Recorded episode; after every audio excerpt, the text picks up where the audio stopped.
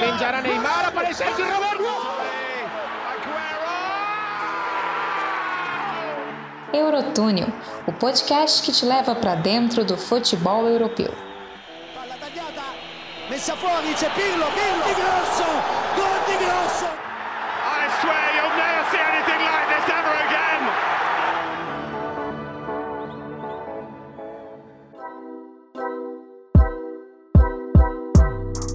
Senhoras e senhores, estamos aqui com mais um Eurotúnel. Hoje, episódio cheio. Estamos gravando no dia 5 de julho de 2021. Onde eu moro, no interior do Rio, tá um pouco friozinho, mas pra gente qualquer coisa é frio. Já pro Leonardo Grossi, o frio nem tanto assim, né? Tem o que para mim é frio, para você é tranquilo, né, Léo? Um abraço. É, não é assim. A gente se acostuma com frio, mas comparado com o pessoal aí do Rio, ali 20 graus, já estão de casaco, já cachecol. Aqui em São Paulo já tá mais de boa, quase lá. É, um abraço aí, pessoal, Emanuel, Vinícius estão aqui nos companheiros aqui no, no, podcast, o pessoal que tá nos ouvindo aí. Tá chegando a semifinal da Euro, o que é legal, porque os jogos começam a ficar é, bem importantes, mas é triste também porque tá acabando, mas aí vamos analisar que tem muita, muita história aí, muita coisa pra gente se ver em Itália, Espanha, Inglaterra e Dinamarca. É, para falar um pouquinho né, do que rolou nas quartas, a gente vai dar uma pincelada nas quartas de final dessa Euro e principalmente, né, para falar de semifinais. Não tô só com o Léo, né? Tô também com o Vinícius França, como o Leonardo Grossi já disse. Um abraço, Vinícius França, tamo junto, seja muito bem-vindo. Maravilha, Mané, um abraço para você, um abraço também para o Léo. Tamo junto aqui em mais uma edição do nosso Eurotúnel Podcast, episódio cheio. Uma honra para mim estar com vocês, né? Muita alegria mais uma vez, e agora chegando em fases mais tórridas, né? Onde a coisa fica mais quente no futebol europeu, né? Na Euro, né? Temos aí semifinais. Falar um pouquinho também de uh, quartas de final, tudo que rolou. E vamos nessa por aqui, né? Você está no frio, eu não posso dizer o mesmo, né? Tô aqui no Nordeste de Minas, num semi-aéreo mineiro, né? Tá um sol aqui de rachar, acabar com qualquer um, né? Tô aqui de preto porque eu sou louco, né? Mas tá frio pra caramba, uh, quente pra caramba, né? O contrário. Mas vamos nessa, né? Oposto se atraindo aí. É, eu também, no, no, próprio calor também, né, eu gosto de usar uma roupa preta. Porque eu não sei porque eu tenho um negócio com, com roupas escuras. Tem um probleminha aí que eu adoro vestir roupas escuras.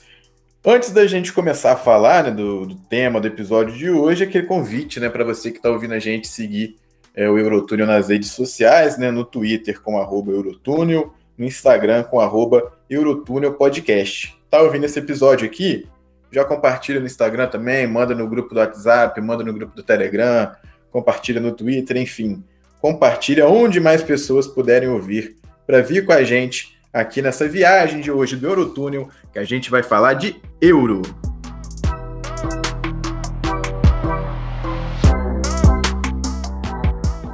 Vamos começar então, né, o nosso episódio de hoje falando aí das quartas de final dessa Euro 2020, né? A gente já tem os classificados para semis na né? Inglaterra, Dinamarca, Itália Espanha.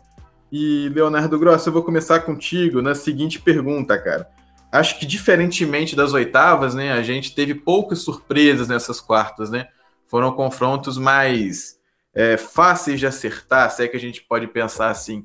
Você compartilha dessa lógica? Você acha que não teve nenhuma surpresa assim tão evidente igual a gente teve, por exemplo, a eliminação da França nas oitavas? Concordo sim, né, é, você pode ver assim, né, como confrontos que favoritos, né, Inglaterra contra a Ucrânia, Espanha contra a Suíça, todo mundo já era meio, a Espanha e a Inglaterra eram as favoritas e aí acabaram avançando. É, a Espanha com um pouquinho mais de, de sufoco, né, acabando pra, nas penalidades, mas acabou avançando.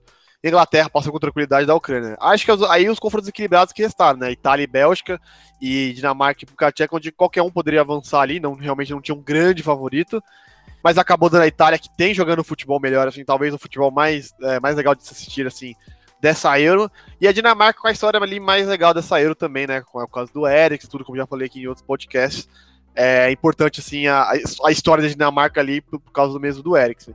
E aí os favoritos acabaram avançando assim, sem nenhuma surpresa, né? Não tiveram, infelizmente, as surpresas é, deixa até o torneio mais legal. Mas teremos grandes confrontos aí nas, nas semifinais, né? Itália, Espanha, Inglaterra e Dinamarca.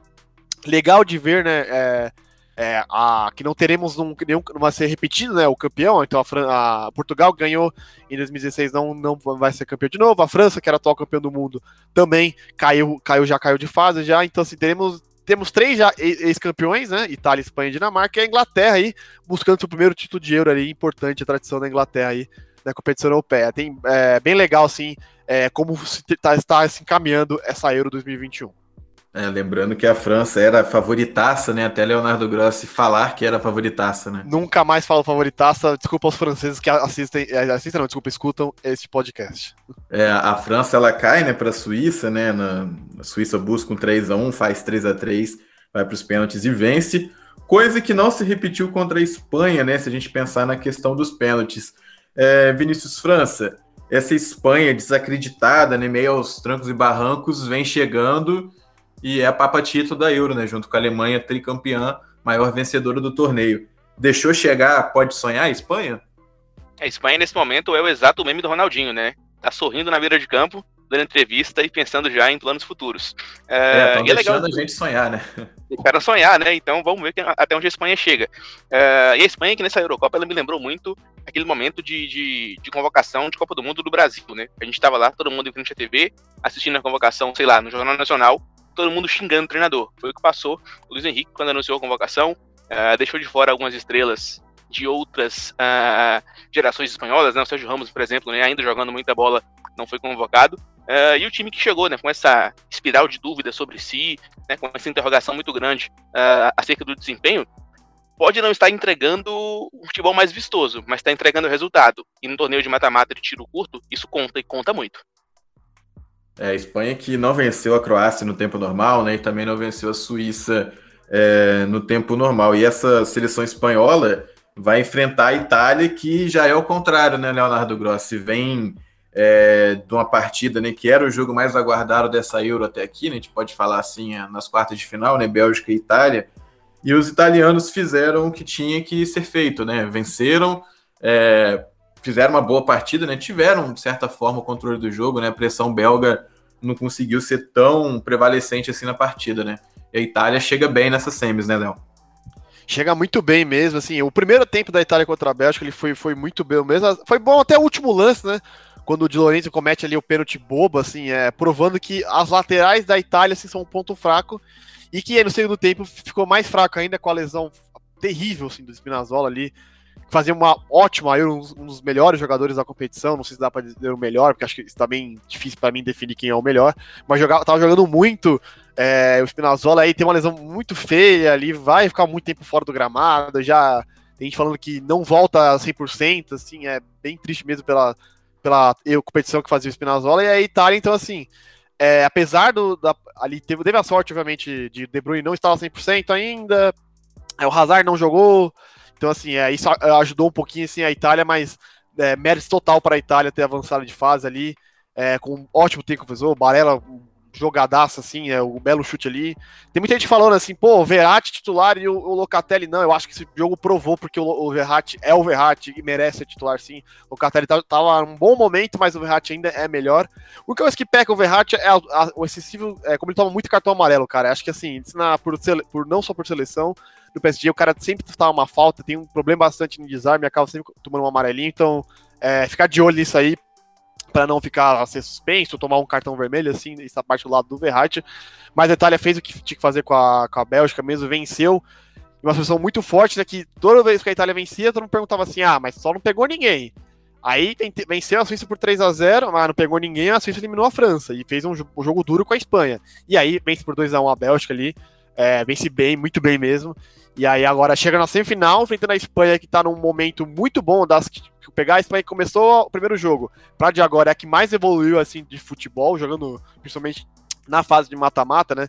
É, goleou ali a Croácia 5 a 3 fez um bom jogo também. Aliás, teve na última partida também da, da fase de grupos, né? É bom lembrar contra a Eslováquia, um 5 a 0 Aí faz um jogo um pouquinho mais equilibrado com a Suíça, que era bem difícil mesmo, mas avança.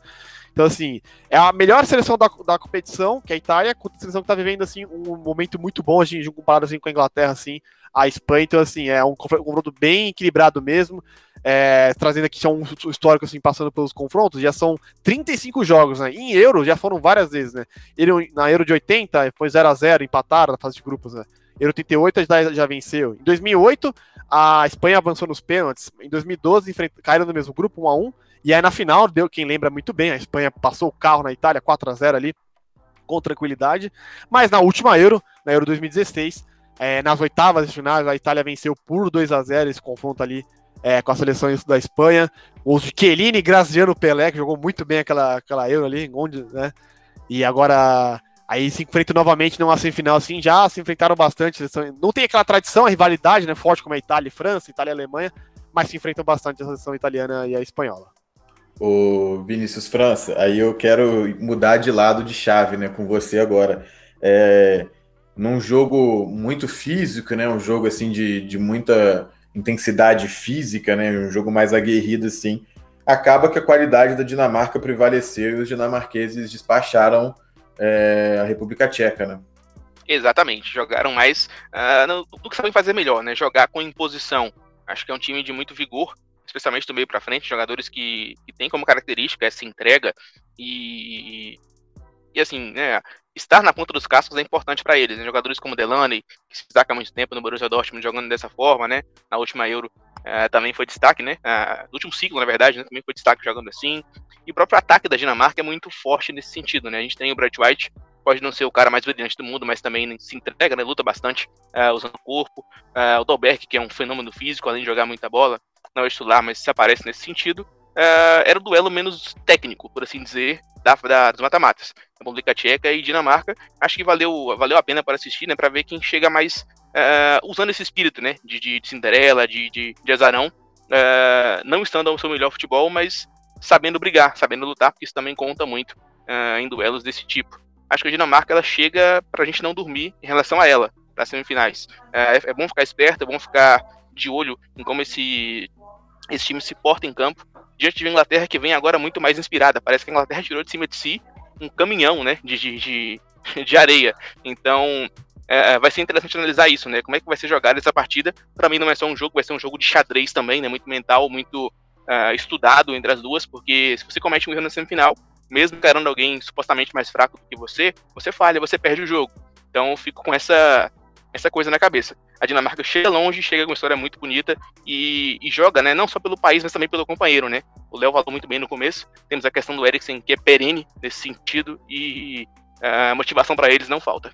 Alô, Southgate, espero que você tenha ouvido aí o que Vinícius França falou, né? Porque se alguém tem que ficar atento e alguém tem um histórico de não ir bem contra seleções assim mais. É, na verdade, a Inglaterra não tem histórico bom contra qualquer seleção em competição nenhuma há bastante tempo, né?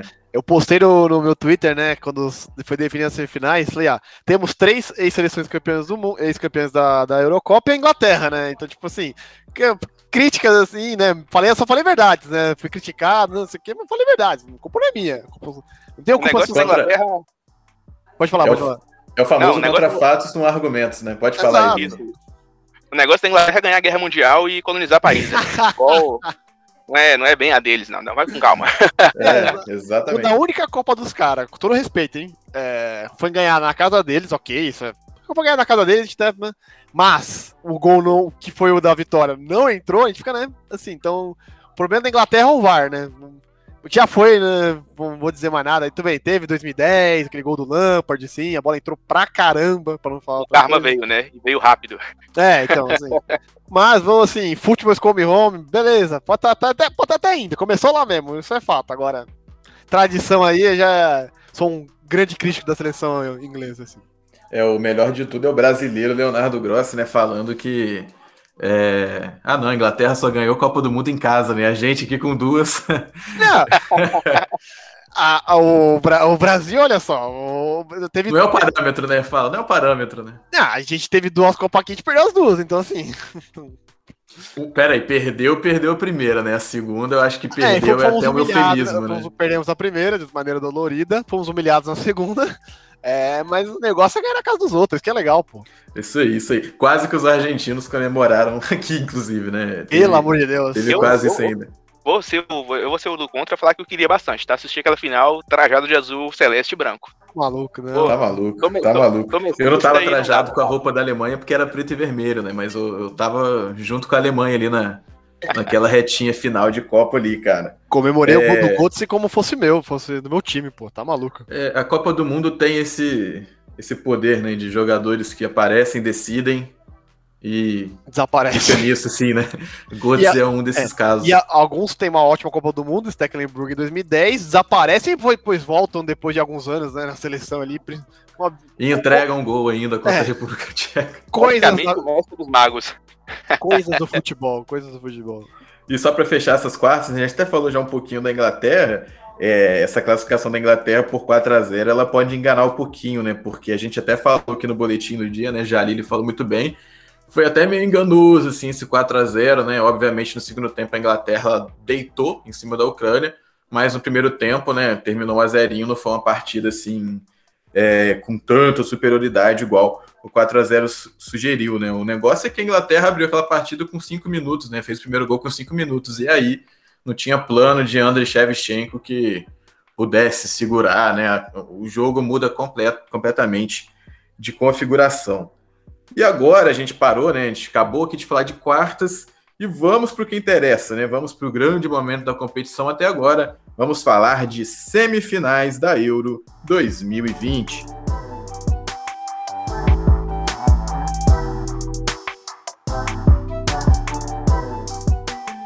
A gente começa essas semifinais com Itália e Espanha em Wembley. E se a galera reclama que o futebol pode não estar voltando para casa, o futebol europeu está voltando para casa, né? Porque tanto as semis quanto a final serão disputadas na Inglaterra, serão, serão disputadas em Wembley. Itália e Espanha se enfrentam né, nessa terça-feira, no caso amanhã, do dia que a gente está gravando aqui o podcast, às quatro da tarde. Em competições oficiais, né, 37 jogos, 11 vitórias para cada lado e 15 empates.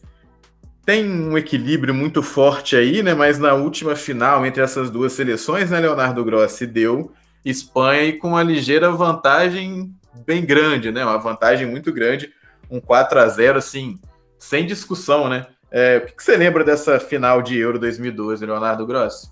Rapaz, dói bastante essa final aí da, dessa Euro 2012. Lembrar, né, que a, a seleção da, da Espanha de 2008 até 2012 foi a seleção que mandou no mundo, né, duas Euros e uma Copa do Mundo. Então, assim, a Itália chegava forte, assim, chegou bem naquela, naquela, naquela Euro 2012. É, não sei se era uma das grandes favoritas, assim, mas o estrago que foi na final ali foi, foi dolorido, assim, para para a seleção italiana de 4 a 0 na final, do jeito que foi, ainda dominância total da Espanha.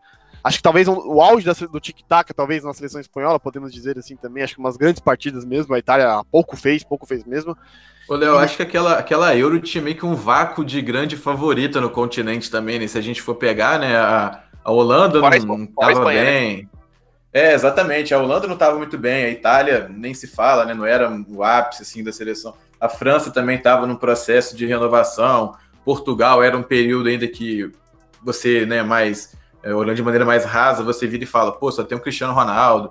Então, eu acho que era um período que isso justifica também esse título da Espanha naquela Euro, né? É, exatamente. Assim, é né?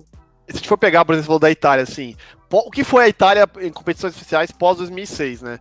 É, teve uma. Caiu na fase de grupos em 2010, caiu na fase de grupo em 2014 na Copa do Mundo, é, participações ruins, assim, tirando a, a final em 2012 na Euro. E aí, assim, então, pós 2006, realmente a Itália não, não embalou, não teve grandes momentos, sim. Acho que talvez pode, pode dizer que, dependendo de uma vaga na final, nessa Euro, avan- avançando amanhã, aí pode ser, talvez seja o melhor momento da Itália após né, da, a conquista de 2000 2006, né? Mas para amanhã, agora falando do jogo mesmo assim, acho que a- a- na Itália agora é a mesma coisa, dos- como falei, dos laterais, né? Emerson Palmieri provavelmente deve ser é, o, o que vai ficar ali na esquerda mesmo, lugar do brasileiro, Emerson Palmieri, italiano, né? Naturalizado, no lugar do Spinazzola. De Lorenzo, apesar dele dar baita falha ali no pênalti contra, é, contra a Bélgica, é, eu acho que o titular da direita ganhou a vaga do Florenzi mesmo. E aí no meu campo, acho que no, o resto não deve mudar muita coisa, né? Chiellini, Bonucci ali, ó, aliás, uma ótima partida do Chiellini Bonucci é, na zaga contra, contra a Bélgica. Não é fácil marcar o Lukaku, temos que falar isso sim. Aliás, acho que nem tem como marcar o Lukaku, mas pode até tentar segurar ele, porque marcar parece impossível. O Bonucci às vezes consegue, viu, gente? Assim, como é, aí uma crítica assim, né, de torcedor assim, o Bonucci entrega muito, né? No começo da Juventus, o Bonucci era conhecido como Sedex, que sempre entregava. Aí depois melhorou bastante na qualidade defensiva, óbvio que jogando com, ao lado de Chiellini e Barzagli ajuda bastante. É, E aí ele melhorou bastante na parte defensivamente. O passe dele eu acho espetacular para um zagueiro. Tem momentos que eu acho surreal os lançamentos que ele dá é, como um zagueiro mesmo. Aí o meu campo acho que não foge muito Barella. É, para mim foi o melhor jogador italiano da Série A dessa temporada. Acho que mais que Chiesa, assim. Tanto que foi campeão, né? Com a, com a Inter. Aí Jorginho Verratti acho que é perfeito. E, e, aí acho que assim, o que tá devendo mesmo assim na Itália, acho que é a posição ali de centroavante de atacante. É, o Immobile não encaixou muito bem, assim, não tá no bom momento. Quem lembra da temporada passada que o Immobile foi, foi bola de ouro, né? Em temporada 19-20, que ele marcou só, só 36 gols, né? Passavam muito pelo Luiz Alberto. Luiz Alberto, meio espanhol, é, da Lazio, ele tinha dado, foi líder de assistências na, na temporada de 19 e 20. Já na temporada 2021, o Luiz Alberto não deu nenhuma assistência. Surreal, assim, um cara de muita assistência para nenhuma assistência, prejudica bastante, é por isso que caiu o rendimento assim, do imóvel, de, que foi de, 30, de 36 gols para para 20. Óbvio que o 20 é uma, é uma boa temporada, mas né, um cara que foi para 36 assim, teve uma, uma grande queda, tanto que a Lazio até ficou fora da, da Champions League é, nessa temporada que vai chegar. E acho que só isso que a Itália tá pecando ali, na parte do centroavante. Na, na Espanha, que melhorou bastante, encaixou mais é, a partir das fases finais, assim, da última rodada da fase de grupo até as fases finais, sim. Eu acho que muito para entrada do Busquets, é, a volta do Busquets ali no meio campo salva bastante. O Busquets que é, parece que a gente dá, dá, importância, dá importância que ele é, o cara é mega importante no meio no, no campo do Barcelona, é, no meio campo da Espanha. Não é aquele meio campo físico, né? Sempre viraliza uma imagem dele sem camisa, né? Com, com, uma zero física, é o Cristiano Ronaldo lá todo maromba, todo forte dele, faz sempre a comparação. Busquets não é nada físico, mas e, taticamente o cara é um dos mais inteligentes que eu já vi e ajuda muito no passe mesmo. E aí também teremos né, encontro de Álvaro Morata com seus colegas de, aí de, de Juventus, né? Então na defesa, Chiellini, Bonucci, Chiesa também, acho que provavelmente deve ganhar, Chiesa que ganhou a vaga do Berardi. Esse é um confronto muito interessante mesmo. É, eu vou continuar falando que a Itália não é a favorita para não zicar a Itália, né? Já que eu falei que a França era a favorita, ziquei, então vou continuar esse trajeto aí, seguindo aí, falando que não tem favorito nesse jogo. É, o, a Itália, né, que vem aí de um 3 a 0 contra a Turquia, né, na estreia da Euro, depois com muita facilidade, né? Depois passa da Suíça também por 3 a 0 de novo com facilidade, contra a Gales por 1 a 0 do mesmo jeito. Aí encontra um adversário mais duro, né? Vai ter a prorrogação com a Áustria, mas vence também, né? É, e depois contra a Bélgica, aí o principal jogo dessa Euro até aqui, 2 a 1 mas com uma boa exibição. O Leonardo Grossi, Vinícius França, já disse que para ele não tem favorito. Mas a Itália chegando 100%, né, contando a vitória mesmo na prorrogação contra a Áustria, e com toda essa esse hype, né, que foi se criando ao longo do torneio com a Itália, né, eu acho que ninguém colocava a Itália como uma das grandes favoritas antes do início da competição. Mas com que aquilo que se desenvolveu e com as peças que o Mantini tem na mão, é, a Itália chega como favorita para essa semifinal, Vinícius? Olha, sim, viu? Não vou ser mureteiro, não. Vou ficar do lado da Itália, porque para mim, o jogo, o jogo de cartão de visitas, né, para assegurar um favoritismo, foi contra a Bélgica. Porque a Itália fez no primeiro tempo, né, jogando daquela maneira, né, fazendo um trabalho excelente de pressão alta, algo até incomum, né, no futebol italiano, né, na italiana, é, contra uma seleção muito forte que é a belga. É, isso conta, isso coloca é, algumas pulguinhas atrás da orelha do adversário. Então, quando você se apresenta bem diante de um adversário forte, né? Isso aí entra como credencial. Para mim, a Itália chega como favorita, sim. Entregou mais futebol do que a Espanha até aqui na Eurocopa. É, joga num campo neutro, né? Ao, contrário da Inglaterra, na outra chave. É, vai ser um duelo aí com, com, com grandes expectativas. Mas para mim, né, jogando, olhando no, no 11 contra 11 e no histórico até o momento na competição, para mim a Itália leva vantagem, com certeza. É, para o torcedor italiano, né, fica de positivo assim a seguinte curiosidade, né, que a Itália chegou quatro, quatro vezes né, em semifinais da Euro, venceu três e só perdeu uma única vez, que foi contra a União Soviética, né, em 1988. É, a Itália, que como bem já lembrou Leonardo Grossa, né, não vai ter Spinazzola, que rompeu o tendão de Aquiles. E, e aí, Léo, eu quero te fazer uma pergunta em cima dessa ausência do Spinazzola, né? É, quão sentido vai ser essa ausência do, do Spinazzola, né? Você já falou um pouquinho, né, sobre a entrada do Emerson Palmieri, mas aí eu quero juntar duas perguntas em uma, né? O Spinazzola tem substituto, mesmo com essa entrada do Emerson Palmieri? O quão diferente essa Itália pode ter que jogar contra a Espanha por conta disso? Então, assim, né, o Spinazzola, ele às vezes, a gente fala que era um lateral esquerdo, mas eu vejo ele mais como um mês pela esquerda, ou ala, assim, né, é, jogando, e tanto que na, se for pegar até o mapa de calor dele, né, para aquela que gosta mais dessas análises com mapa de calor assim, o Spinazzola tá mais no ataque do que na defesa, né? Então, é, eu acho que às vezes a galera falando de ala, de lateral esquerdo, desculpa, é, acho bem errado mesmo. O Wes Palmieri também é outro, é um, é um lateral esquerdo que também, às vezes joga pro ar, joga um pouquinho mais avançado também. É, eu acho que assim, taticamente não deve mudar muito, é mais na qualidade mesmo. Eu, é, o Spinazzola na Roma, pegando a temporada, assim, foi bem, mas não foi nada do que tá sendo que foi na Euro. Acho que o Mancini consegue explorar muito mais os jogadores. Isso.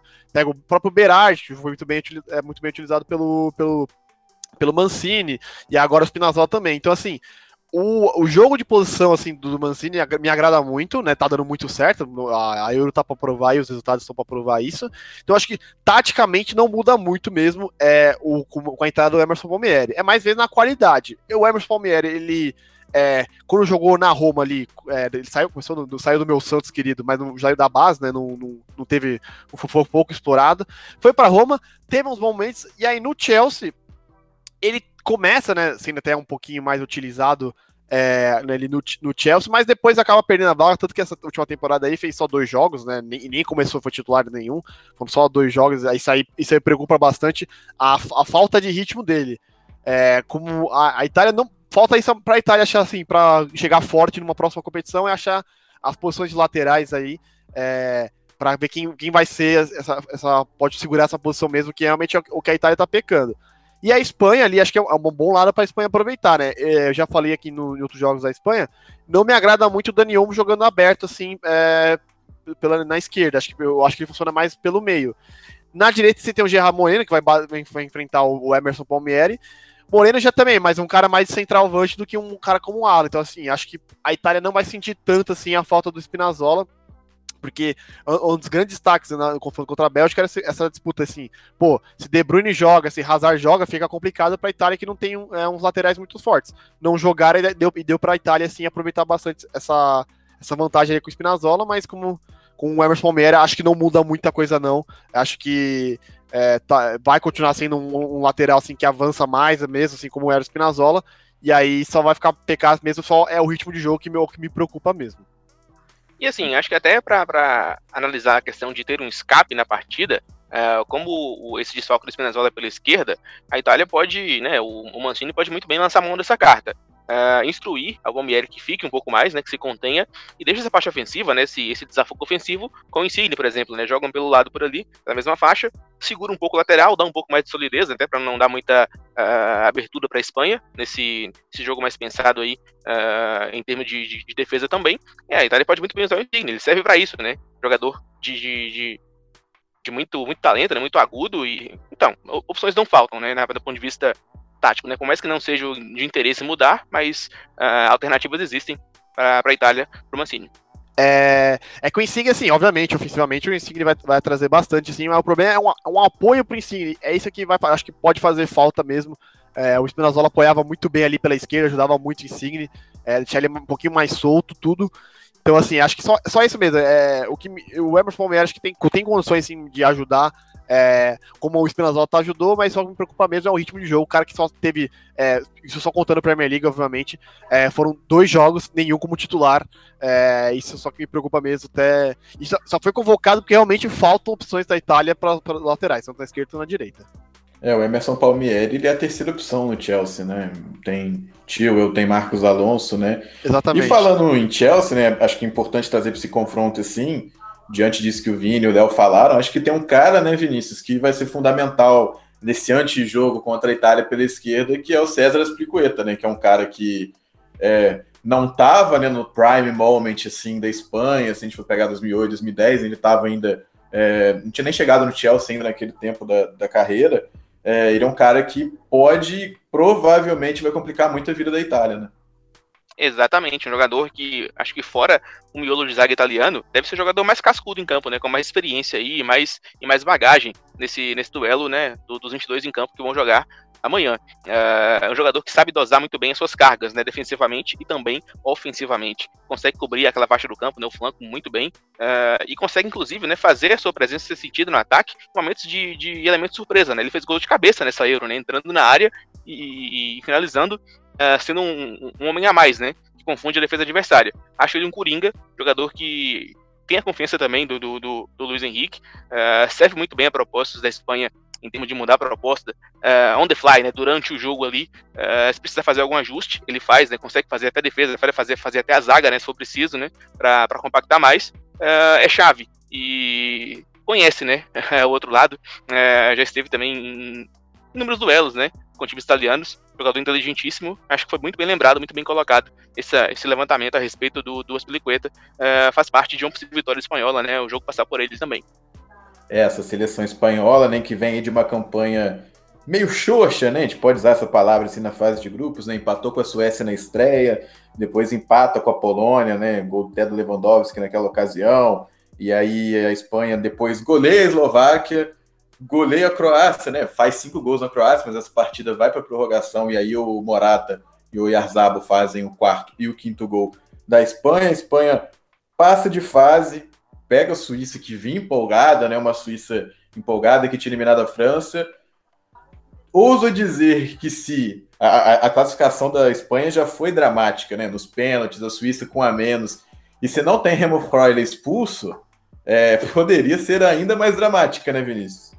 É, com certeza, né? Falamos aquele dia no boletim que cobriu essa fase uh, da Euro, né? Que apesar de os números dizerem o contrário, né? O domínio da Espanha, o volume de jogo foi uh, exponencialmente maior que o suíço, né? Se comparar a uh, posse de bola, troca de passes, finalizações, sobretudo, né? Foram 28 chutes a gol ao todo da Espanha, apenas 10 da meta, mas um volume muito grande. Uh, no momento em que o Freuler foi expulso, o volume de jogo, né? A, a balança do jogo, na verdade, pendia muito mais para o lado da Suíça. Não era nenhum absurdo pensar que com um pouco mais de pressão a Suíça podia até virar a partida, né? É, em vez de ter que sofrer na prorrogação com um a menos e eventualmente rodar nos pênaltis.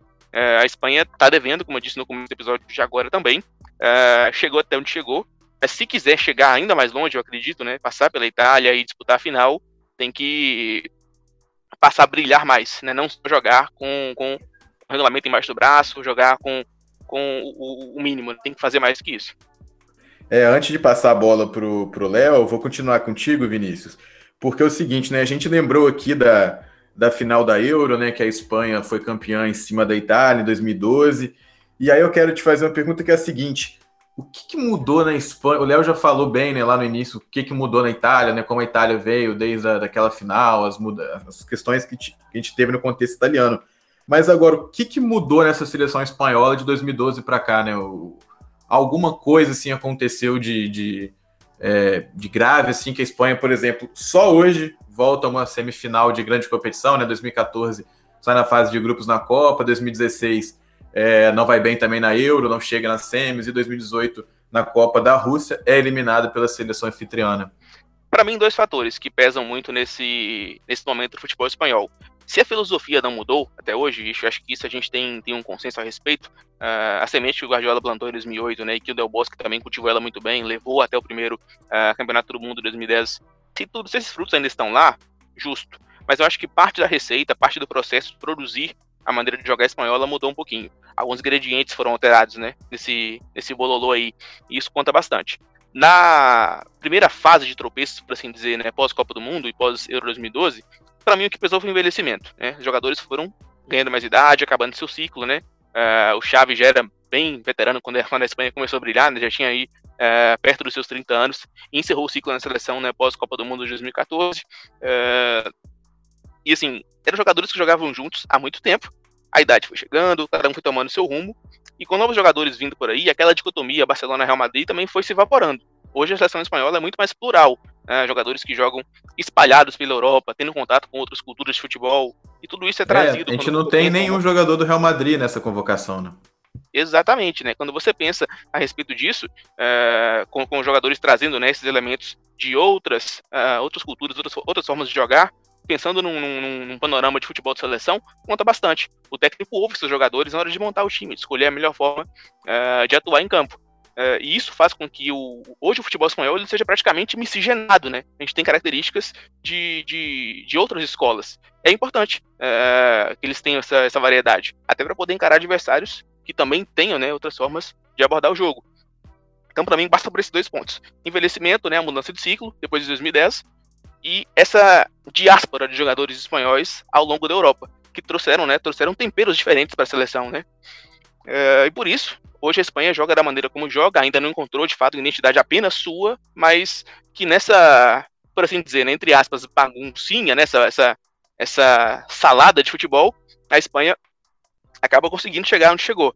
Falta muito ainda, o trabalho está em processo, jogadores muito novos, um ciclo de renovação ainda continua, a Espanha ainda está no que a gente chama de entre safra, né? Alguns jogadores mais velhos saindo, outros novos tentando criar o seu caminho, o seu, o seu uh, fundo na seleção, né? O seu chão para pisar. É natural que isso aconteça. E é, é, é natural também fracassar, né? Até chegar a uma consistência que leve a títulos, que leve a conquistas. Por enquanto está chegando lá. Semifinais, um passo de cada vez para a Espanha. Pode dizer que o futuro é promissor, sim. Ô, Léo, a, a, Itália, ela gosta de jogar de maneira ofensiva, né?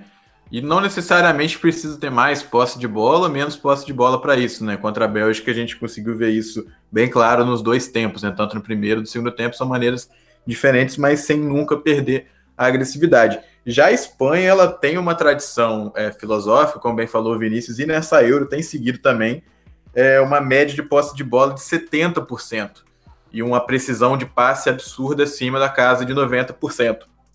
Contra a Itália, você acha que a Espanha vai conseguir ter esse, essa, essa, essa média de posse de bola, essa quantidade de, de passes certos, sem tanta pressão, talvez, adversário? O que, que você acha que o jogo da Espanha pode ser prejudicado com a Itália, assim? Ah, eu ficaria bem surpreso mesmo se a Espanha conseguir repetir esse de 70% de posse de bola é, contra a Itália mesmo, né? Muito depende, acho que assim, a Itália tem a sorte de ter o Jorginho, né? Que o, o Brasil, muita gente fala que na seleção do Brasil falta um Jorginho, pois é, a Itália tem ele e ele vai muito bem ali no meio. É, silenciosamente ele vai se destacando, assim, não chama muita atenção, ninguém é difícil você escuta lá, mas a importância dele no meio campo da Itália ali é, para segurar o jogo é muito importante. Então acho que ele pode ser um, assim, um fator muito importante para a Itália conseguir, pelo menos não vou dizer anular completamente a posse de bola da Espanha, porque eu acho isso vai ser bem difícil mesmo, mas pelo menos para diminuir essa porcentagem que é muito alta, se é de você terminar uma partida com 30% de posse de bola e ganhar é bem, bem difícil mesmo, principalmente pro estilo de futebol que a Itália tá jogando, né? Mas a Itália não vai voltar aos tempos de antigos de ficar defensivamente e é, apostar no contra-ataque. Acho isso bem provável mesmo. Acho que também o Ferrati e o próprio Barella também pode ter uma participação melhor e acho que acredito também que é, Insigne e Chiesa acho que é, vão voltar um pouquinho mais assim para ajudar na marcação. Porque, e aí faltaria, eu acho que uma participação mais, mais do imóvel mesmo, que, como eu já falei, tá devendo um pouquinho nessa, nessa Euro, é, pelo que pode entregar. É, acho que entre ele e Belotti só ainda são mais o imóvel. Acho que ele, o imóvel tem é, um movimento um pouquinho mais que o Belotti. O Belotti acho que finaliza talvez um pouquinho mesmo nível do, do, do, do, do Immobile, é, mas acho que eu, eu, ficaria com o Immobile mesmo, marcou gols contra a Turquia, marcou gol contra é, a Suíça, mas depois ainda não conseguiu balançar as redes, né, é, nessa fase de, de, de eliminatória já, então acho que a Itália vai depender, assim, é um pouquinho mais mesmo do Jorginho, que acho que ele tem condições de entregar mesmo, assim, é, pelo, que, pelo que é, o cara é um, assim, incansável, jogou, foi titular em todas as partidas, é, jogou, assim, é, não, não, não foi substituído, assim, foi, teve, ó, foi, mandou muito bem mesmo o Jorginho, assim, tá mandando muito bem nessa Euro. Acho que ali ele pode ser assim, um fator para ajudar, como eu falei, a Itália não ter tanta é, posse de bola como já teve nos últimos jogos, mas vamos para diminuir um pouquinho essa porcentagem aí é, de 70% da, da Espanha. É a Espanha que deve ter aí como suas principais cartas na manga, né, para esse confronto, Ferran Torres, né, do Manchester City, um jogador muito jovem ainda, que vem fazendo uma boa Euro, e também o Pedro, né, outra joia do, do Barcelona, né, última temporada perfeita, muito boa, né, com o Barcelona, e tem feito também uma boa Euro, apesar daquele lance contra contra é, o lance do Nai Simon, né, que o Nai Simon acaba deixando a bola passar um tijolo, que o Pedro recua e a bola ainda na, na direção do gol. Algo mais a pontuar sobre essa Espanha, ou Vini?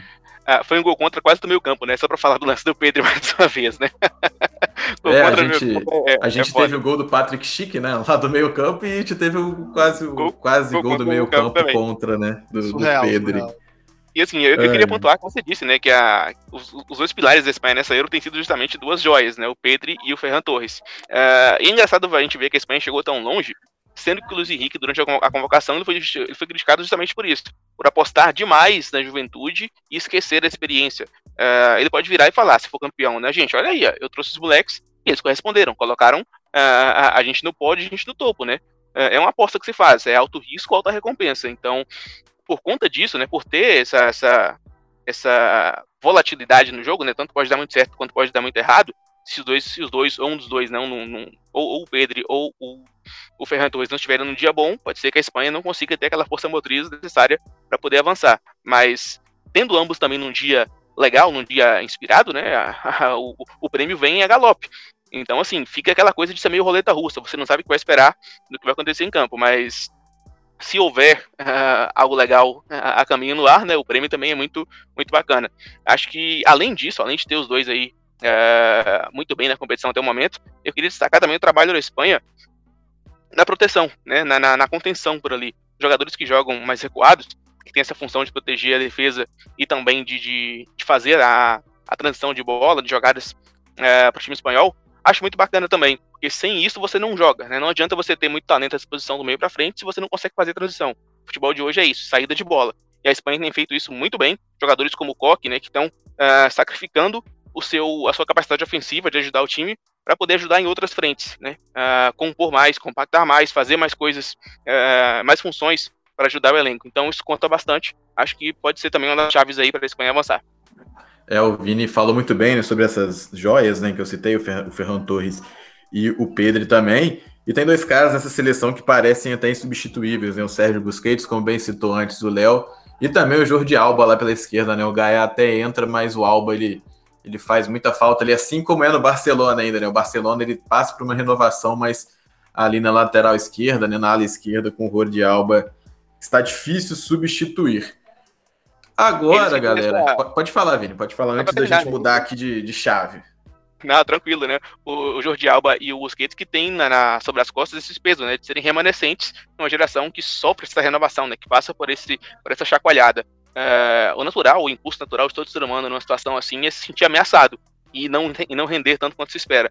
Eles não, eles assumiram bastante, né? Com muita, muita responsabilidade essa função de guiar os mais jovens e tem feito isso muito bem, inclusive contribuindo com protagonismo dentro de campo. Né? Jorge Alba já fez até gol nessa Euro, então acho que isso também é, é, é legal de, de, de, se, de se colocar. Isso aí. Como já foi dado spoiler, agora a gente vai mudar de chave e vamos direto para a Inglaterra contra Dinamarca, que será disputada em Wembley.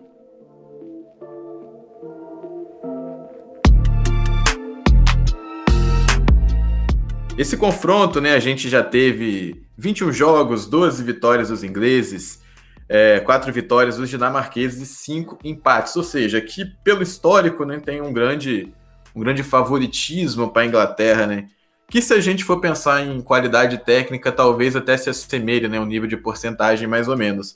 Mas a Eurotech da Inglaterra não convence tanto assim, né? Apesar de duas grandes vitórias nas oitavas e nas quartas. O último confronto nessas, entre essas duas seleções né, foi em 14 de outubro do ano passado, em 2020. Na quarta rodada do grupo 2 da Nations League, a Dinamarca venceu com um gol de Christian Eriksen de pênalti. Essas duas seleções né, também se enfrentaram na Euro 92, que a Dinamarca terminou sendo campeã e foi naquela ocasião foi uma partida também da fase de grupos, né, assim como essa da Nations League que a gente citou agora há pouco, e foi 0 a 0 partida disputada lá em Malmo, aquela Euro que foi disputada na Suécia. O lado inglês vem aí, né, de vitória contra a Croácia na estreia, empate contra a Escócia, vitória contra a República Tcheca de 1 a 0, e aí sim os dois grandes momentos, né, vitória contra a Alemanha por 2 a 0 e vitória contra a Ucrânia por 4 a 0, essa partida que foi disputada em Roma, né? Foi a única partida até agora da Inglaterra fora de Wembley. Vinícius França, essa Inglaterra está a cinco jogos sem sofrer gols, 696 minutos desde que Jordan Pickford sofreu o seu último gol pela seleção inglesa, né? O qual tem de mérito de Gareth Southgate nessa brincadeira toda aí de desse tempo todo do Pickford sem tomar gol? Vou ser sincero com vocês, eu acredito que não quanto deveria, porque treinador, né, a, a ele cabe a função de, de, de armar sua defesa, o seu ataque, o seu time como um todo e ele tem optado por, por colocar a Inglaterra em campo, né, com, com alguns 11 bem controversos, por assim dizer, né. Deixou o Sancho no banco durante boa parte da competição, os jogadores é, dos quais mais se esperava não entregaram tudo que podiam, né? Tivemos o Harry Kane fazendo um gol apenas nas oitavas, né, contra a Alemanha. Mas sobre a defesa, eu acho que é bom a gente pontuar que a Inglaterra ainda assim intimida. E muitas vezes esse esquema montado pelo, pelo Southgate com três defensores, né? Formando aquela linha ali atrás, isso deixa a infiltração na área um pouco comprometida para o adversário. Isso aí tem protegido bastante o Pickford, acho que conta bastante né, para a Inglaterra não é, ter sofrido esse, esse, esse, número alto de gols ainda, né? Inclusive tá zerado, se não me engano, né? Acabei de olhar por aí, né? O Pickford está na, na iminência de terminar a Euro como campeão e sem sofrer gols. Isso é impressionante, né? Já foram cinco jogos, para chegar até a final são sete. Ele já empatou o recorde do Cacilhas né, de, de, de, de mais jogos em uma só edição da Euro sem sofrer gols com cinco. Imagina só, né? Chegar até a decisão, ser campeão, inclusive, sem sofrer nenhum gol no torneio do calibre da Eurocopa. É para colocar no currículo, sim, mas uh, o mérito por isso está mais na defesa como um todo e não só nas escolhas do Southgate. É, o Southgate né, que tem essa questão que o Vini bem falou, né? A gente não sabe se ele vai com uma linha de três ou se ele vai com uma linha de quatro atrás. Ele nessa Euro ele tem usado de maneira mista, né? Na fase de grupos, majoritariamente ele usou a linha de quatro. Contra a Alemanha ele volta com a linha de três. Contra a Ucrânia ele volta com a de quatro. E agora contra a Dinamarca a gente é, não sabe muito bem ainda como é que ele deve escalar, né? Se for seguir a lógica, né? Da, do duelo tático dele, ele deve voltar com a linha ali com quatro defensores contra os dinamarqueses. É, Leonardo Gross, essa seleção inglesa ela pode ser finalista pela primeira vez em sua história, né? É, a última vez que a gente teve uma nova seleção a ser finalista na Euro foi a Grécia em 2004, a maior zebra aí da história da Euro. A gente pode pensar assim: é, essa seleção inglesa, ela, o que ela tem de diferente das seleções anteriores da Inglaterra que pode fazer com que esse sonho de chegar à final, pelo menos, e até do título, seja mais factível, né? Seja mais real. É, como falaram aí, acho que é a força defensiva, assim, né? Você não toma gol numa competição é mega importante. E o Southgate, apesar de ter uma dificuldade ali, principalmente no ataque, né? Acho que defensivamente ele faz um excelente trabalho. É, Maguire, assim, é, é, um, é um zagueiro que às vezes assim, costuma. vai muito bem e acaba decidindo, assim, às vezes, é, no ataque. É, é, um zagueiro meio duro, né? Meio durão assim, mas é um, o clássico zagueiro inglês. Mas vai muito bem. Acho que no geral a defesa da Inglaterra assim, é muito boa mesmo. É, tem o Stones, tem o Walker, o Reece James, acho que faz uma, faz uma ótima Euro também. O Luke Shaw, que deve muita carreira dele ao Alex Telles, que foi contratado para o United, que assim que ele chegou lá, ele falou assim, opa, melhor, melhor eu começar a jogar a bola aqui, e deu o que deu, é um bom lateral sim.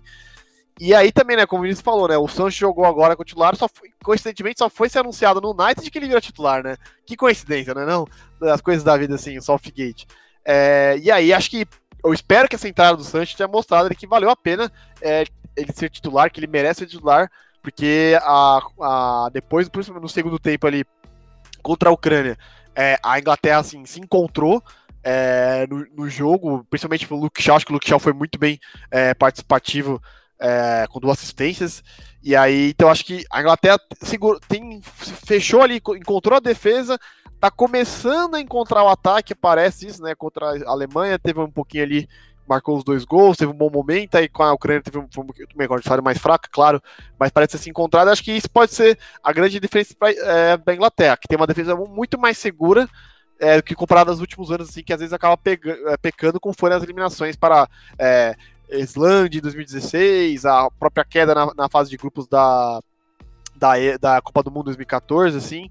Acho que foram. Esses foram grandes falhas, assim, do, do da, Inglaterra nos últimos. Comparando assim os últimos anos, é claro. Em 2018 foi, uma, é, foi muito bem, é claro. E já, já com o Southgate também. É, a Inglaterra ali muito bem com, com. E o Pickford, né, como você falou, em, 2000, em 2018 ele estava muito melhor do que, tava, do que estava agora. Do que está agora. E aí, então, acho que a Inglaterra realmente defensivamente se encontrou. Se encaixar o ataque, vai ficar difícil de segurar mesmo. O Vinícius França, é, a gente estava aqui lembrando nessas. A Inglaterra só chegou nas semifinais duas vezes, né? Perdeu para a Yugoslávia em 68, logo depois de ser campeão do mundo, né? Em 66. E em 96, né, no Fati, na fatídica disputa de pênaltis, Gareth Southgate perde pênalti, a Inglaterra não chega à final. É, aquela geração que fez a gente, acho que nós três aqui, né, se apaixonar por futebol, de Lampa, Scholes, Gerrard, Ashley Cole, Terry, Ferdinand, não chegou em semifinal de Euro. O que, que você acha que explica essa geração não ter chegado e uma geração agora que talvez não tenha jogadores nem tão icônicos quanto daquela época? Isso eu até falo com certeza, assim, em termos de iconicidade né, desses atletas naquela época, acho que não vai ter igual. É, o que, que você acha que faz agora essa Inglaterra poder sonhar, né? Assim como eu perguntei para Leonardo Gross, mas sob esse ponto de vista, né? De, da diferença dos jogadores que tem e desse, desse gerenciamento de elenco também, né? Então, é complicado apontar isso, porque a Inglaterra é uma das seleções e também uma das escolas de futebol na Europa que menos né, uh, tem aceitado, uh, vamos dizer assim, interferência externa. Durante muito tempo, a Inglaterra foi criticada por ter uma liga muito forte e ter uma seleção que não alcançava resultados expressivos. Né? Uma seleção que durante algum tempo foi chamada até de medíocre, né, vamos dizer assim. Uh, agora é o contrário, né? conseguiram extrair dessa evolução da Premier League jogadores feitos em casa e capazes de contribuir na seleção com o mesmo nível que entregam nos clubes. Isso é, é legal de mencionar. E acho que até pela Inglaterra, para esses jogadores terem jogado juntos durante muito tempo na base, né, conquistaram títulos uh, em várias categorias, Mundial FIFA, Euro uh, e tudo mais, chegar junto ao time de cima conta bastante, do que você ter uma geração de jogadores muito bons, mas que vieram né, em anos espalhados, que acabaram se juntando mais pelo, pelo timing do ciclo do que por toda a preparação feita desde sempre. Então, acho que isso é, é, é o diferencial que fez com que essa geração inglesa esteja mais preparada para conquistar títulos. Né? Jogadores que atuam juntos há muito tempo uh, em nível de seleção, né? Eh, compartilham vestiário e outros momentos né, há mais tempo. Uh, no nível de cima, ter esse laço, né, ter, essa, ter esse entrosamento também fora de campo conta bastante na hora de trazer para dentro do gramado e fazer acontecer. Uh, e vou falar para você, eu acho até mais interessante em termos de futuro em termos de alcançar mais coisas adiante, é, essa geração tem um potencial maior para mim do que a que fez a gente, né, é, cair de amor pelo futebol. Marcaram a gente? Sim. Lampard, Gerrard, é, David Beckham e tudo mais. Jogadores icônicos, são lendas, mas essa geração de agora da Inglaterra, eu vejo eles com muito mais calibre futuro do que a gente conseguiu, né, do que a gente acompanhou a, na década passada. Começamos nessa esse relacionamento com o futebol. É, eu tô bem de acordo assim com você, Vini. Acrescento também a questão da rivalidade, né? Hoje a gente consegue ver os jogadores, até por isso, né, ter crescido junto. É, é toda essa questão que você já citou, acho que está tudo interligado. É, e aquelas gerações inglesas passadas levava muito da rivalidade dos clubes para dentro, né, do, do, vestiário da seleção também, né? Eu acho que é um dos pontos assim na escola, principalmente no período que a gente tem de polarização na né, Inglaterra e Arsenal, é, é, Manchester United e Arsenal e Manchester United e Chelsea também, aquela época do Ferguson, e principalmente na década de 2000, né, virada ali depois do novo século, século 21. Acho que são dois pontos assim importantes da gente levantar, né? Essa Inglaterra agora que vai pegar a Dinamarca, né? Dinamarca que é a primeira seleção a perder os dois primeiros jogos e chegar na semifinal, né? Ela nenhuma outra seleção tinha conseguido isso e a Dinamarca consegue, né? A Dinamarca começou perdendo para a Finlândia por 1 a 0 depois perde da Bélgica por 2 a 1 de virada. Aí vem a fase boa, né? Goleia da Rússia, goleia a Rússia por 4 a 1 goleia a Gales por 4 a 0 e vence a República Tcheca por 2 a 1 Leonardo Grossi, dinamarqueses foram campeões em 1992. Temos algo de parecido entre aquela seleção dinamarquesa e essa de agora? Acho difícil, viu? Aquela tinha os irmãos Laundrup, né? Tinha Acho que a única coisa de semelhança que podemos ter é um Schmeichel no gol, né? Posso dizer, tá certo eu falar isso, né? Isso tá certo. Temos um Schmeichel no gol, é, como tinha lá o pai do Schmeichel, o Casper, e agora temos o Peter Schmeichel é, no gol. É, acho que é a única coisa que realmente que semelhança, sim. Aquela geração que foi campeã era melhor que essa aqui, assim. Essa temos bons nomes, assim, como já falamos aqui, o Eriksen. É, eu gosto do Poulsen, acho um bom atacante, sim. É, como tá pouquinho baleado, né? Se machucou, não começou, não foi titular contra a República Tcheca né, no último jogo aí da, das quartas de finais. Mas é, faz sim, é, a, no geral, assim, a Dinamarca tem um bom, um bom elenco mesmo. É, no, no, assim, é, no geral mesmo, assim, não, não só. Acho que já era um outro zagueiro que, que eu gosto bastante, né? Que ele joga no Milan, acho que foi, foi muito bem no Milan nessa última temporada, que destacou bem defensivamente. Ali, ali, e também acho que o destaque também correndo por fora, assim, bem por fora mesmo, pela parte esquerda, é o Maeli ali, mais um jogador da Atalanta se destacando aí nessa Euro, assim, chega a ser... Parece que a Atalanta tem 50 jogadores no elenco, né, porque tanto jogador que se destaca, assim, né, nessa Euro aqui que joga na Atalanta, né? mais um ali, um, ele, ele, é lateral, né, de origem, aí virou mais um ala, assim, joga muito, joga muito bem, Ô, Léo, tem ainda nessa brincadeira de Série A, né? Tem o Dansgaard ainda na Sampdoria, nessa brincadeira, sim, né? Sim, tá chamando muita atenção, assim, a Sampdoria tem um elenco, tem alguns destaques jovens, né, é um jovens e ali na frente ali tem um Quagliarello, veteranaço, Quagliarello ainda fazendo um gol. É, Aquele. Aquele, Quagliagol, né, mas para os íntimos, assim, que já, como é, no tempo de Juventus eu chamava ele de Quagliagol e o Vucinic de Vucimito, né, então, é, é, é, é a dupla, assim, é, é, da, da Juventus, assim, no começo da sequência de títulos aí, que infelizmente foi encerrada.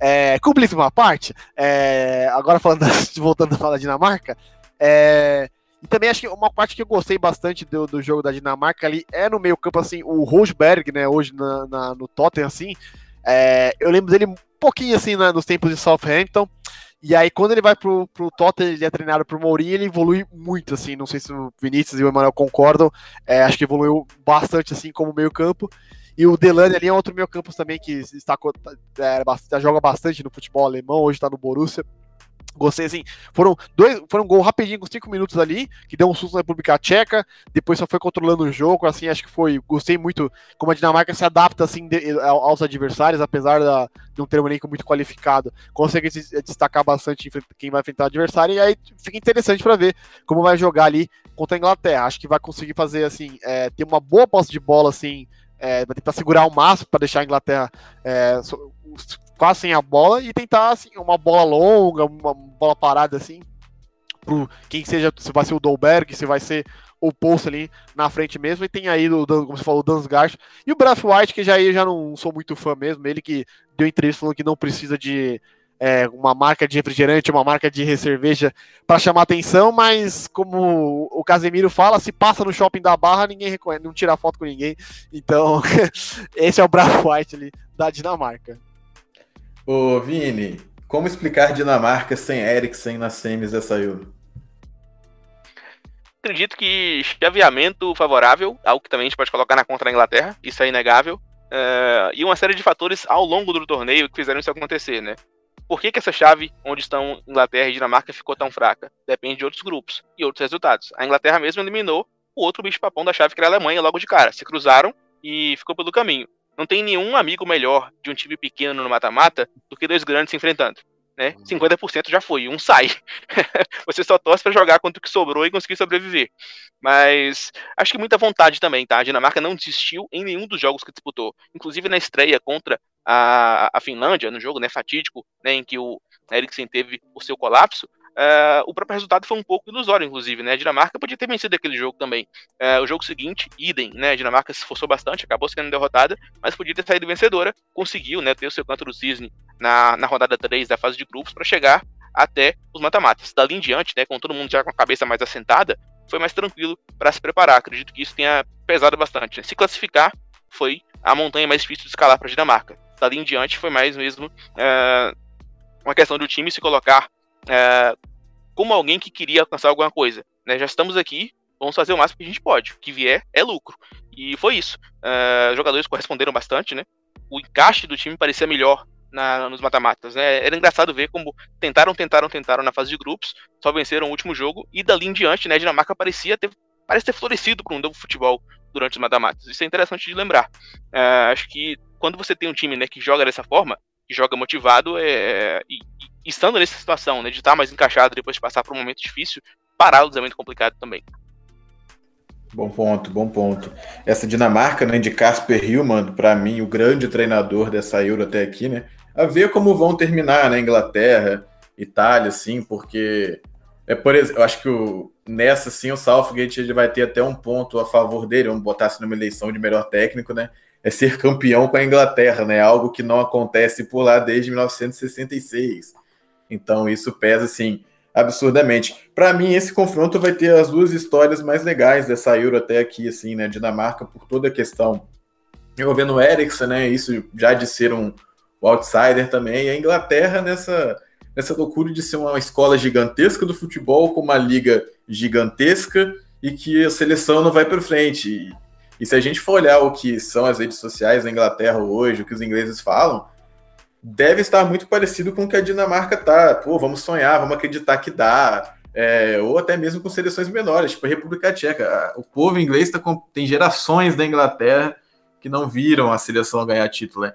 É algo que para a gente aqui do Brasil é inimaginável, né? Vez em e mexe a seleção brasileira é campeã de alguma coisa, né?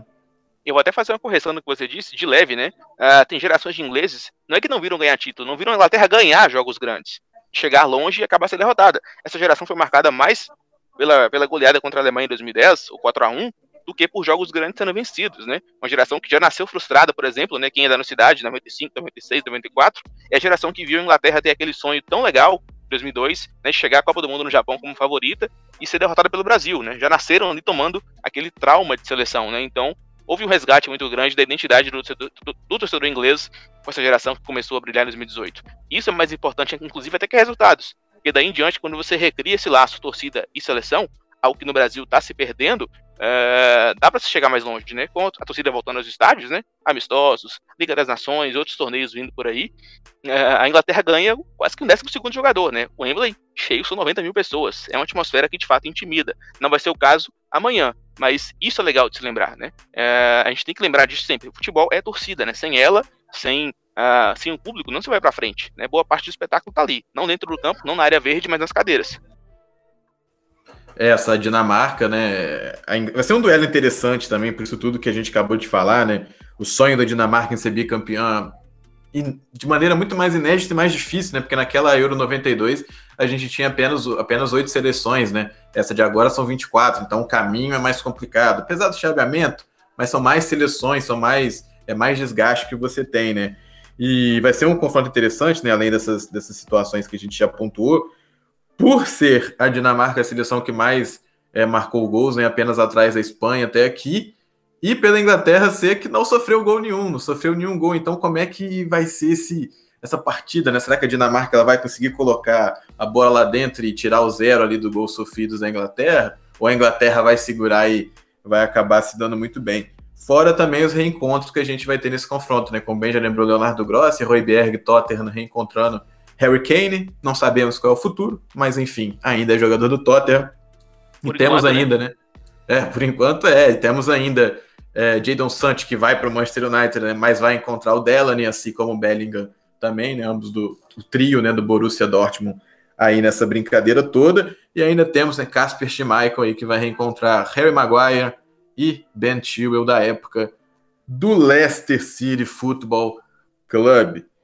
E a gente. Algum, alguém mais quer pontuar mais alguma coisa sobre esse confronto entre Inglaterra e Dinamarca?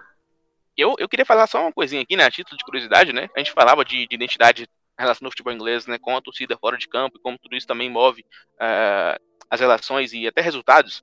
A Dinamarca também vem de uma mudança de, de uma mudança de identidade muito marcante recentemente. Já são dois ciclos de competições, né, duas Eurocopas, 2016 e 2020, e uma Copa do Mundo. A Dinamarca que ficou 15 anos com apenas um treinador, né, a era Morten Olsen de 2000 a 2015. Então, é, talvez por isso, né, a gente tenha falado que o futebol dinamarquês tem sido de mais vontade, porque não era marcado dessa forma na história. A Dinamarca surgiu, né, para o grande palco, né, pro para o brilhantismo, com futebol bem jogado, né? Geração 92, os irmãos Laudrup e os que vieram depois. Então, esse futebol força dinamarquês, né? Futebol raça que a gente vê agora, pode ser um produto dessa troca de, de, de, de filosofia, né? Você fica. Isso, isso, isso acontece nos clubes com mais frequência se um, clube, se um clube tem um treinador durante muito tempo, 10, 12, 15 anos, 20 anos, como foi o caso uh, do Manchester United com o uh, Alex Ferguson, quando você troca, você fica perdido, né? Fica complicado você achar uma direção, né? Tá acostumado com tanto tempo de um trabalho só, de um jeito de trabalhar só. Acho que rolou isso também com a Dinamarca, nesse período aí com o Morten Olsen. Uh, e esse processo de, de, de reconstrução, de se, de se recolocar uh, diante dos adversários de uma forma, passa por isso. Talvez esse período da Dinamarca de usar muito mais o coração seja necessário para poder voltar a jogar futebol com qualidade no futuro, né? Temos jogadores de pouca idade promissores. Falamos diversas vezes aqui no episódio do, do Dansgaard, jogador que joga pelos lados, né? Muito, muito, muito ativo. A gente tem um jogador como, como o Meile, de muita presença na área, jogando ali, uh, vindo de trás como quase um volante. Então, assim, faz parte. Acho que se a identidade é um problema para os ingleses e está sendo resolvido, para a Dinamarca também é, mas ainda vai ser. É, e Leonardo Grosso, algo mais a pontuar sobre esse confronto?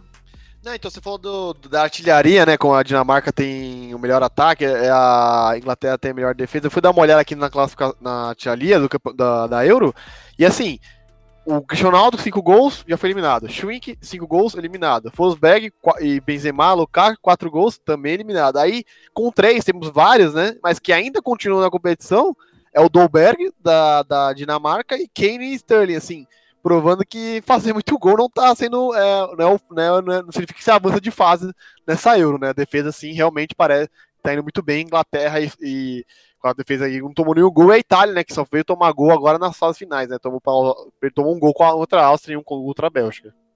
É, pois é, a Dinamarca com esse segundo melhor ataque da competição, até que ainda pode ter artilheiro, né? Casper Dolberg, que começa, que ele começou, né, a Euro como reserva, né, jogador do Nice. E o Sterling vai fazendo também uma grande Euro até aqui. Pode ser um dos nomes aí dessa competição, caso o título fique com a Inglaterra. Hoje, assim, estamos só na semifinal, é claro, mas é difícil decidir quem foi o craque dessa Euro, assim. Eu realmente. Óbvio que tem alguns que destoaram, assim, Spinazzola, já falamos aqui como foi uma ótima. É, o Locatelli também estava indo muito bem até o Verratti voltar, é claro. Mas definir o craque dessa Euro, que eu não consigo definir, não. E que muita gente falava, né, que antes, a, quem vai ser o bola de ouro tá muito embate, pô, né, não tem um nome certo. E aí falava assim, ah, na Euro vai decidir. Já acho que não, não temos os grandes nomes saíram praticamente já foram eliminados. Cristiano Ronaldo, Lewandowski que era um candidato a bola de ouro também. E realmente acho que assim é, vai ser bem vai ser bem interessante essa quem vai ser o melhor do campeonato e o melhor do ano assim no futebol. Pois é, pois é, pois é, bom. É, isso aí dá até um episódio, né? Pós-Euro, assim, antes de começar a temporada europeia, dá até pra gente. A gente faz um resumão da Euro, a gente pode fazer. O pessoal... A gente faz um. Eurotúnel indica. Eurotúnel indica. A gente. Se o pessoal pedir aí no, na, nas nossas redes sociais, a gente pode fazer um assim. Por que não, né? É, pois é, exatamente. Vamos falar agora daquele momento que vocês adoram e a gente adora errar também, né? Aquele momento gostoso. E aquela pergunta agora que não quer calar mesmo, né? Só vai ter uma pergunta mais é, forte que essa, que será no nosso próximo grande episódio aqui. Vou começar com Leonardo Grossi. Leonardo Grossi, Ai, qual será a final da Euro 2020? Bomba! Bomba, olha, eu venho falando contra a Itália, tá dando certo. Eu vou manter. Então, assim, eu acho que a final vai ser Espanha e Inglaterra, a final da Euro, assim. Mas a Itália tá ali, ó, pedindo assim pra passar da Espanha. Só não fala Itália, de verdade, só não fala Itália pra não zicar, porque foi, eu falei da França, não, não, não avançou. Fui inventar de assistir a, a final do pré-olímpico de, de basquete, Brasil e Alemanha. Deu ruim. Deu ruim. Então foi o seguinte, Deu ó. Ruim também. Não assista mais futebol, é isso que eu vou fazer agora. e Vinícius França já pode dar o seu palpite aí também, cara. Meu palpite é na pedra, bem claro, Itália e Inglaterra na final, sem choro, tá? Gosto do é, palpite do Vinícius. Fica, fica o palpite dele. É, eu vou acompanhar. vou acompanhar Vinícius França também. Eu acho Como... que vai ser um confronto interessantíssimo, né? No nosso imaginário, né? De. Aí saindo até um pouco né, dessa questão que a gente estuda aqui, para vir falar e tal. No imaginário, eu não consigo lembrar assim, confrontos entre Inglaterra e Itália que me marcaram tão fortemente, assim. É uma relação é, é, muito incomum a gente ver italiano tendo sucesso na Inglaterra e inglês tendo sucesso na Itália também, né? Tem, tem isso ainda, né? É, casos icônicos. A gente teve aí um jogador que fez história no futebol italiano, né? O Léo pode falar com mais propriedade sobre isso. É o caso do Paul Gascoigne, né? Enfrentou inúmeras polêmicas né, na Inglaterra e acabou sendo rei uh, lá em Roma, né? Então, assim, acho que essa via de mão dupla acaba sendo mais restrita a clubes, né? Ainda falta um grande confronto entre os dois uh, em, em campo de seleções. É, o quando era polêmico, né? Ele, fora de campo, assim, ele sempre chamava as atenções, mas realmente, assim, né? Eu acho que é, é sempre tem isso. É, é difícil ver jogadores ingleses fora, fora, fora do seu país, né? A gente. É, eu pegando recentemente, assim, falando de, de Série A, temos o Hart, que foi goleiro, é, jogou no, no, Torino, teve uma passagem ali de empréstimo. O Smalling fez uma boa campanha esse ano com a. Com, na, na Roma, aí, assim, não são muitos grandes nomes mesmo que passam. Aí já o inverso, acho que assim, acho que tem um pouquinho mais, aí falando um pouquinho mais do passado, o Zola é, no Chelsea. É, falando já do Chelsea de novo também, Antônio Conte, campeão, aí também com a, como treinador, assim, é, acho que. Mas realmente, não são. Não, os países não fazem o turismo assim, de jogadores, assim, acho que é. Não, e também, como você falou, não tem muitos embates assim, caraca, aquele jogo, Inglaterra, Itália, assim. Foi um jogaço. O que eu lembro, assim, de cabeça mesmo, foi em 2014, na, que teve na, na, no grupo da morte, assim, que a Itália venceu A Inglaterra. Give me the fucking ball, give me the fucking ball. O Hart é, ficou maluco. É, esse momento é muito bom mesmo, assim, que a, que a Itália venceu com gol de, obviamente, Mário Balotelli, que sempre entregava ali, mas infelizmente Balotelli agora passa para a segunda divisão italiana. Pois é, pois é. Mario, Super Mario teve seus grandes momentos em Euro. É verdade, né? acabei de ficar. O mais é o que se destacou muito, assim. assim no City é, era aquele gol contra o United de Why Why is me, assim, é assim, um espetáculo. O Mario Balotelli marcou passagem por onde foi, assim, isso é fato. É, e ainda joga no Liverpool ainda, mas isso aí eu vou Nossa. preferir esquecer, né? A, Inglaterra, ela teve alguns nomes que italianos que passaram por lá, assim, tipo Zaza, por exemplo, não sei o que, que foi fazer na Inglaterra também, período lá no West, uma, uma loucura, assim. É, o Zaza, o, o Gibona... Uh... Na moral, Acho que aquela geração 2012 da Itália, né? A gente que joga videogame sabe disso, né? Eram caras que pareciam fenômenos, né? Com controle na mão. Depois que você ia ver o histórico deles, acho que até a convocação da Itália em 2012 tem uns caras assim, né? O Diamante, pô. Diamante era um prestigizinho italiano, né? Chegou lá na Copa com 34 anos, né? na, na, na, Euro. Então, assim, acho que enquadra nesse, nesse, nesse patamar aí de gente que você não sabe como é que tá lá, mas chegou lá, né? É, o, eu postei antes do confronto contra a Bélgica no, no Twitter, né? O Bélgica e Itália de 2016 na Euro.